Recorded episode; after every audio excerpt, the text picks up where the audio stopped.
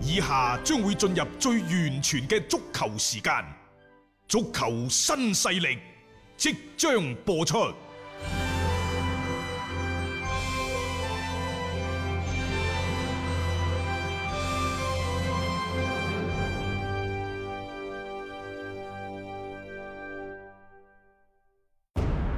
足球場，英雄地，幾多難忘時刻。攞翻住個波，從廣州太陽神到恒大富力，從東較場驚天一射到亞冠加冕，從童話變成現實，從英雄變成傳奇。最偉大嘅球員，最不可思議嘅入球，勝敗之間只有一線。神奇之處，魅力所在，一比零啊！各位，只可意會，更可言傳。足球新勢力，各位朋友好，歡迎收聽今日嘅足球新勢力。我哋成日喺節目當中講英超，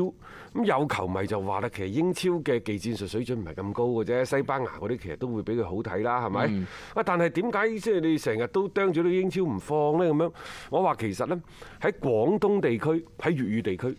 其實睇英超又真係有傳統，呢、嗯個傳統呢，延續咗都起碼超過三十年，只會多。就唔會少，冇錯，係係啊咪？啊，仲有呢，實際上英超可能即係佢嘅嗰啲所謂嘅技術嘅含量唔係最高，但係佢所展現出嚟嘅整體嘅呈現力，包含技術啦，包含球場內外嘅嗰個所謂啊花絮啊係咯仲有呢，就係球場邊啲球迷嘅激情啊，啊球員同球迷喺比賽場上嘅嗰個距離啊等等互動啊，嚇，即係咁樣佢係形成咗一個整體，呢個整體呢。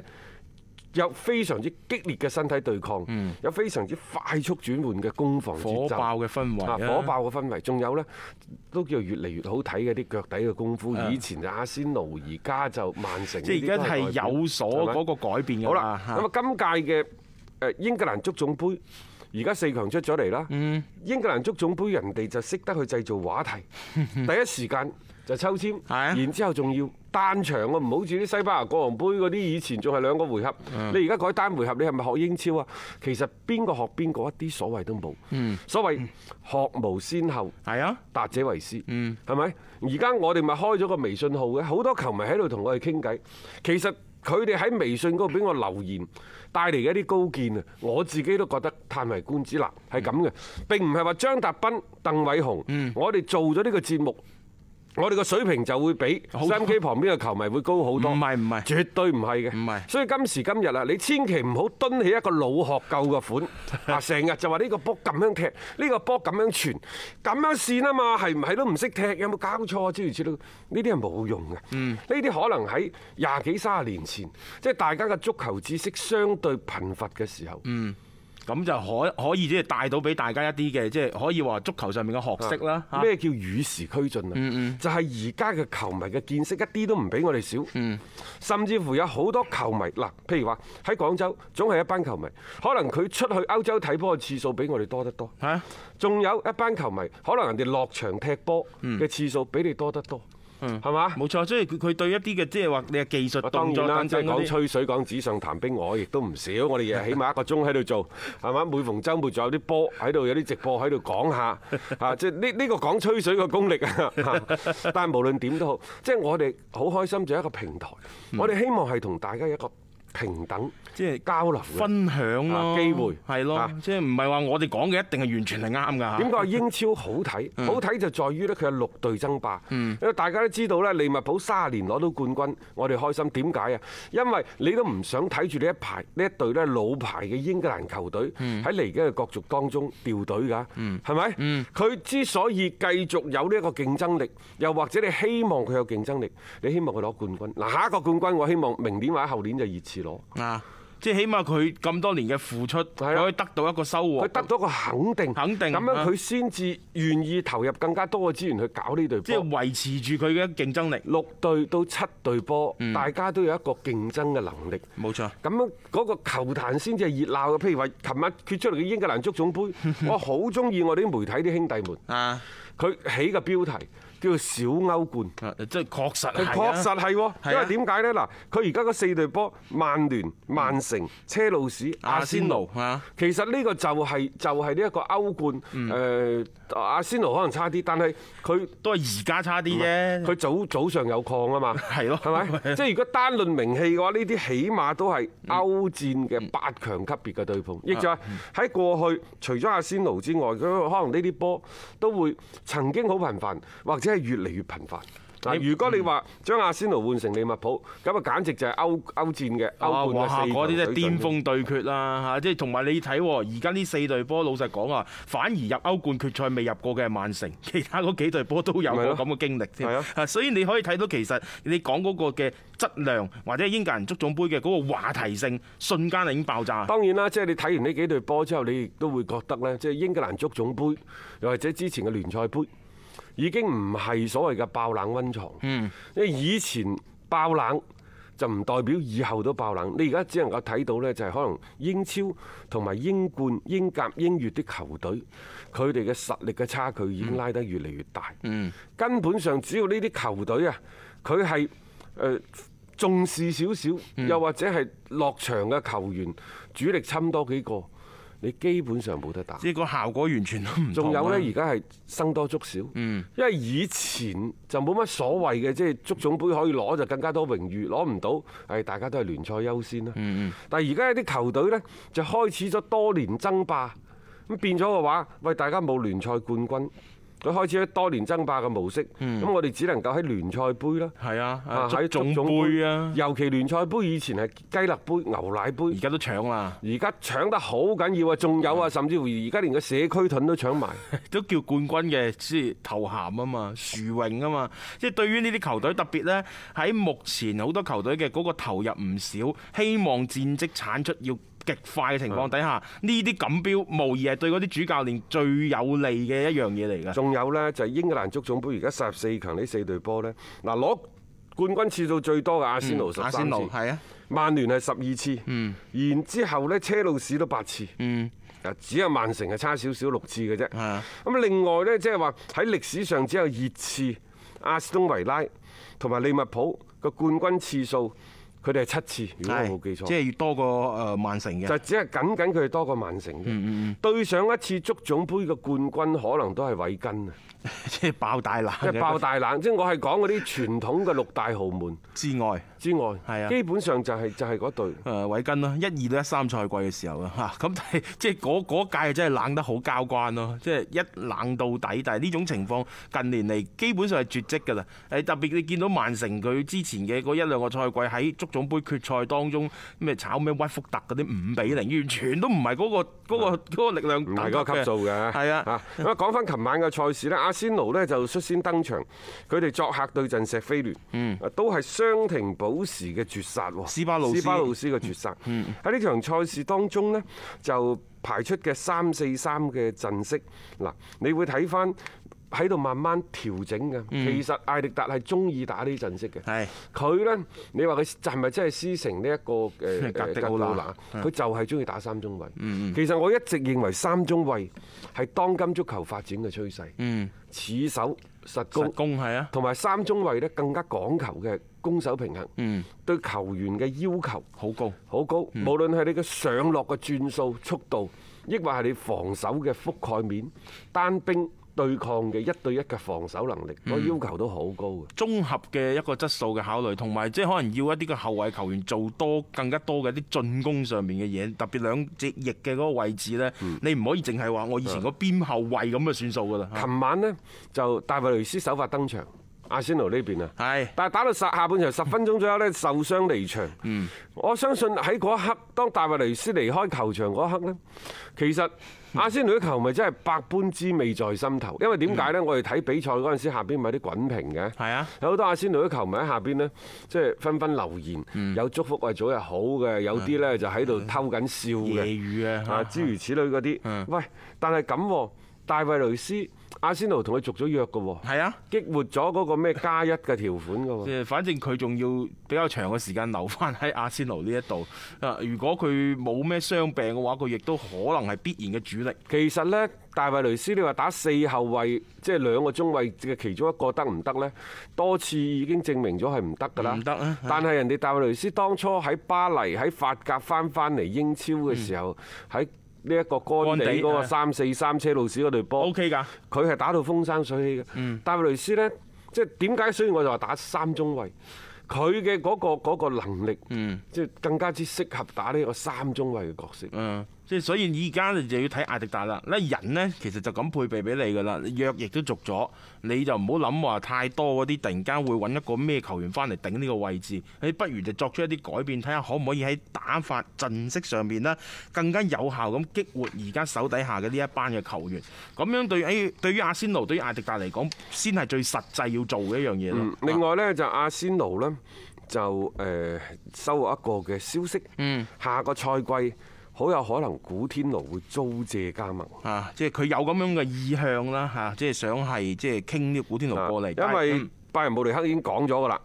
就誒唔會再簽呢一個嘅古天奴，嗯但係呢，就延長佢嘅租借合同呢，到本賽季美。尾，亦就話古天奴仲可以打歐冠嗯歐冠嗱。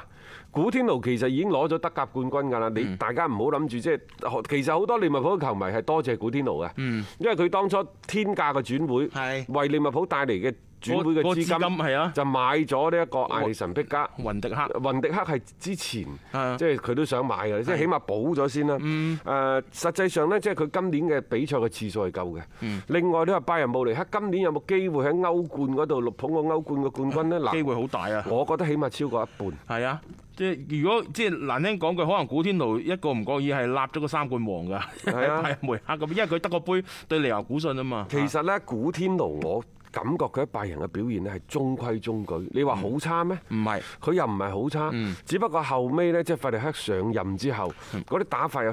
少少唔適應佢，嗯因為佢打嗰個所謂嘅四二三一啊，嗯佢佢佢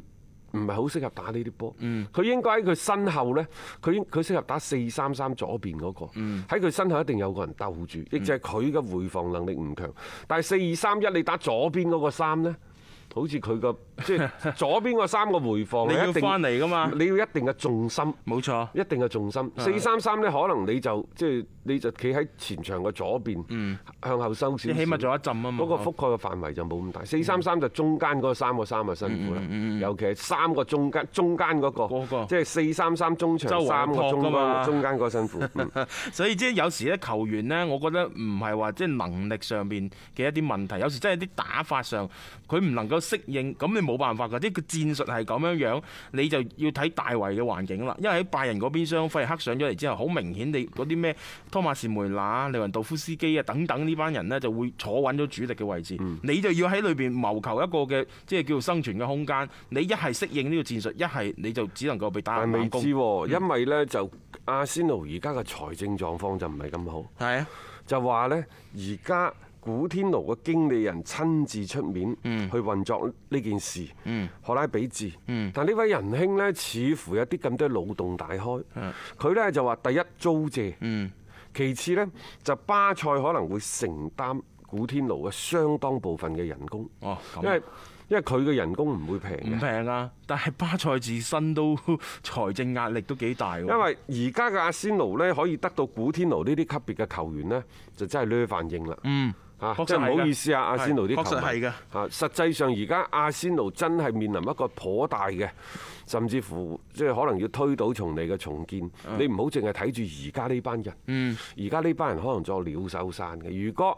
拿卡石迪、奧巴美揚、古恩道斯呢班人走咗之後，你再唔引進翻古天奴呢啲級別嘅球員，你對阿仙奴就散㗎啦，沉落去啊啊！即係英超前六嗰個名銜，可能好快呢就會俾阿仙誒狼隊啊、嚇愛華頓啊愛華頓嗰啲後浪就冚上嚟㗎啦，呢啲都唔知前浪定 後浪。誒講起古恩道斯嗯呢，而家嘅情況係咁嘅，就係話誒槍手。已經係誒同佢嗯希望同佢進行一次嘅面對面嘅交流。即係希望大家可以坐低落嚟咧，啊去你傾掂有咩佢。要求啊係？啊，你可以當面提出嚟，但係賣你嗯呢，就唔會賣噶啦。你唔好以為自己喺下邊搞 搞震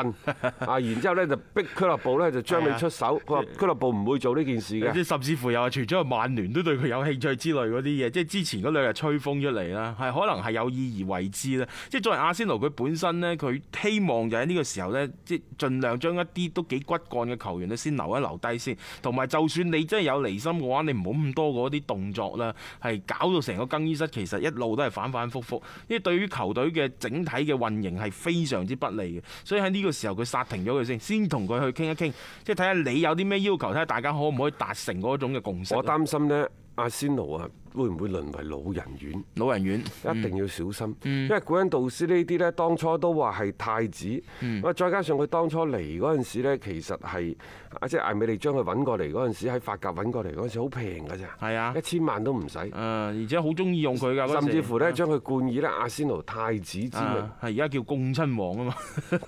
啊即係你可以睇到其實即係呢位仁兄本身都係作為阿仙奴一個幾未來建設嘅。誒哦基石嘅人物嚟嘅，即係希望以佢都係打造翻咧中場方面嘅一個配置。當然啦，即係因為艾迪達上咗嚟之後呢，似乎就唔係咁中意用佢。因為艾迪達上任咗之後，十三場嘅賽事呢，古恩導師先係攞到四次嘅首發機會，但係球員嘅本人呢，佢係好希望明年誒歐洲。歐洲杯又或者係奧運會嘅時候，因為佢符合年齡嘅，係有機會代表法國參賽，佢就覺得呢，即係如果喺阿仙奴呢個地方去打呢個賽事呢，佢所獲得呢一個代表國家隊出場嘅機會就少咗因為好你多。比賽次數唔夠，我又覺得呢，你就算轉去其他球會，你都唔多嘅，嗯因為點解啊？而家嘅法國真係群星璀璨，星光熠熠。嗯係啊誒即係除非你真係交出非常之亮麗嘅數據，嗯我同你講，而家就算連簡迪都未必可以喺呢隊法國隊當中嗯尋得一席嘅出場嘅嗰個嗰個名額。人才太多，位置太 少。係啊， 誒點解我啱啱講話我希望擔心嗯有一啲希望佢唔好淪為老人院呢？因為最新嘅仲有另一個消息，就話阿仙奴而家夾啱咗韋利嗯安。咁點解韋利安要離開車路士呢？原因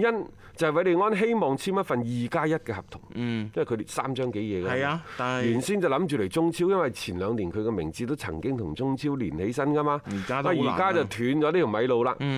然之後，韋利安亦都好簡單嘅啫，唔通翻巴西咩？係 咪？你三十歲、三十一歲一個好尷尬嘅年紀，翻去又似乎後生嗯啲。不如呢，就喺歐洲嗰度揾多餐飲餐食揾多兩年啦咁嗯樣。而家呢隊車路士呢，就逐年簽，最多最多都一加一。一一加一係咯，即但係嗯係呢，韋利安就覺得咁樣唔保啊障，一加一你隨時要掃地出門嘅，冇錯啊佢又唔係靚仔，阿波姆亦治又唔係好睇起佢，去睇重佢，咁點辦呢？嗯佢希望係二加一，所以正係因為一加一同埋二加一呢個問題呢度咧就卡住嗯咗，再加上呢，車路士嘅靚女 C.O. 真係覺得你韋利安唔靚仔，啊有時靚 仔真係真係有好處呢嘅個。好感度都係爆棚啲啊嘛。咁 所以呢，即係而家就係咁嗯嘅，就誒車路士個一年一簽約呢，即係雖然佢年年都俾你一加一，嗯但係唔該你年年都傾過偈，年年都評估過你嘅表現先，再決定佢簽唔簽到一加一。咁啊唔嗯穩韋定利咯安呢，就希望就二加嗯一，車路士就唔希望打破呢個規定，所以傾嚟傾去都傾唔埋。咁而家呢，就話可能會過檔啊阿仙奴。阿仙奴 嚇，啊即係都都係一個好嘅選擇。對於韋利安呢一啲嘅老將嚟講，我覺得 O K 嘅。但係即係阿仙奴嗰邊需唔需要揾一啲即係年過三十以上嘅一啲球員嚟去咁樣即係？效力翻呢？因為你而家整體嘅球隊，你係要出現一個，我感覺佢要開始做一啲陣容上面嘅革新先得。你既然有一批人可能要作鳥獸散啦，你不如即係好好咁樣去培養一下你陣中嘅一啲年輕嘅球員啦。咁樣可能都係一個即係幾好嘅一個路啦。你反而呢個時候再整個韋利安呢啲翻嚟呢，我唔知個幫助有幾大啊！對於球隊佢本身嚇，咁呢個我哋亦都可以睇睇個事態嘅發展啦。一個為足彩愛好者度身訂造嘅全新資訊平台北單體育，經已全面上線。北單體育擁有基於北京單場賽事作出全面評估嘅優秀團隊，雲集張達斌、陳奕明、鐘毅、李漢強、呂建軍等大咖，為你帶嚟更專業嘅賽前預測分析以及賽後總結報告。北單體育無需註冊，一鍵辦理。想避免足彩市場起起伏伏，快啲嚟微信搜索公眾號北單體育。